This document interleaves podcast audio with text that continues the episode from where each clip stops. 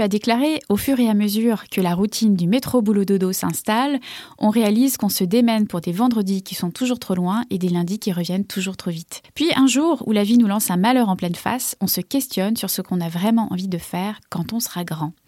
Quel est ce malheur auquel tu as été confronté, Eric? Oui, euh, c'est beaucoup de mots hein, pour dire que dans le fond, ma conjointe, elle a eu un cancer. Donc en 2012, c'est la claque d'en face. C'était bien écrit en passant. Je, me relis puis euh, je m'impressionne moi-même. Donc euh, oui, le malheur en pleine face, c'est ma conjointe qui a eu un cancer. Elle avait 40 ans. bon, ça en est sorti, elle va bien.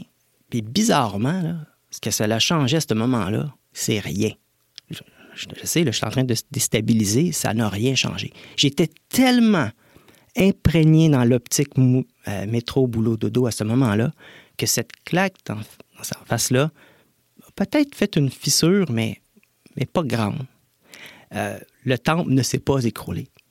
Euh, ma conjointe a eu une rémission et six ans plus tard, se fait dire par les médecins, oups, ça se peut que vous ayez un deuxième cancer.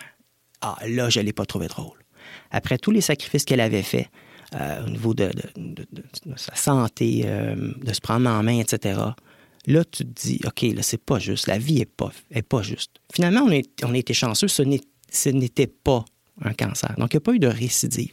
Mais c'est à ce moment-là que je me suis dit, mon, numéro, moi, il peut sortir n'importe quand. La vie est injuste à ce point-là. C'est à partir de ce moment-là, ce vrai moment-là, que je me dis, OK, là, je pense qu'il faut que je fasse de quoi. Donc, tu as commencé un petit peu à, te questionner sur euh, ta place euh, dans la société? Est-ce que euh, tu étais heureux euh, au travail? Peut-être ton équilibre de vie personnel, professionnel Tranquillement, ça, ça, a fait son chemin à partir de, à partir de ce moment-là. Et là, on était à peu près, quelle année là? 2018 2018. Et au même, c'était au même moment, en fin de compte, cette, cette, cette anecdote-là de, possible deuxième cancer, que j'ai rencontré le, le, conseiller financier que j'évoquais tantôt. Donc, à un moment donné, il y a eu un croisement d'informations qui dit, OK, mon numéro peut sortir n'importe quand. Puis d'un autre côté, je me fais dire que je pourrais prendre ma retraite. OK. Fait que là, c'est là que le hamster se fait aller. Je commence à avoir certaines idées que j'avais peut-être déjà eues un petit peu avant. Puis là, je me dis, OK, dans le fond, je pourrais peut-être essayer quelque chose, puis même si ça ne fonctionne pas, ça ne serait pas une catastrophe. J'en mourrais pas, là. Est-ce que tu as eu d'autres sources d'inspiration? Qu'est-ce qui... Euh, comment t'en es venu à créer ce projet Une Job pour un don Comment c'était venu, cette idée? Moi, je suis quelqu'un de très cartésien. Euh, donc, tout est une histoire de passer du point A au point B. Donc, ce que j'ai fait, ça fait drôle à dire, mais moi, je me suis assis avec un papier et un crayon et j'ai commencé à écrire.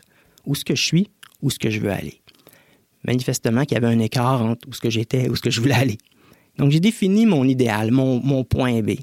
J'étais très conscient, compte tenu de mon niveau de rémunération, que c'était pour être ma, mon ma principale barrière. Je savais très bien que les domaines qui m'intéressaient étaient pour être moins bien payés. Étant quelqu'un de ressources humaines, je savais que si j'étais pour envoyer mon CV ou pour arriver en entrevue, que les gens, c'était pour se dire, il y a anguille sous roche. Ça se peut pas que cette personne-là soit intéressée par cette emploi-là, compte tenu qu'il gagnerait nettement moins. Euh, moi, j'avais surtout envie d'aller dans, des domaines qui étaient à l'extérieur des ressources humaines. J'avais envie qu'on me donne ma chance parce que j'étais quelqu'un d'organisé, que j'avais une certaine dose de gros bon sens, même si je n'avais pas étudié là-dedans. Donc, je savais qu'il y avait quand même une part de risque pour l'autre partie en disant, ben, je ne te connais pas, tu fais pas partie de notre réseau, tu fais pas partie de notre gang. Tu es un gars des ressources humaines, tu as ta, propre gang. C'est facile pour toi d'aller trouver un emploi dans ce milieu-là. Mais dans cet autre aquarium-là, dans cette autre gang-là, je connaissais personne. Donc, fallait je me démarque. Qu'est-ce que les employeurs font quand ils veulent aller chercher des candidats? Ben, ils se montrent sous leur meilleur jour, ils essaient de, de, se dire, ben nous, on est distincts, on est, on est donc beau, on est donc fin, pour attirer des candidatures. Moi, je me suis dit, je vais faire la même chose, mais en tant que candidat je vais essayer de me démarquer pour attirer des propositions vers moi. Je ne vais pas commencer à envoyer des CV à tout vent contre des gens qui ont plus d'expérience que moi, plus de qualifications au niveau académique ou autre. Je vais juste me démarquer, me faire une, euh, dans le fond, euh, une, candidature qui est distinctive, qui attire le regard, qui pique la curiosité et qui nous dit, tu quoi, je vais lui donner une chance, puis pense qu'il fait ça pour les bonnes raisons, parce qu'il est prêt à donner la grande majorité de sa rémunération à des organismes de bienfaisance.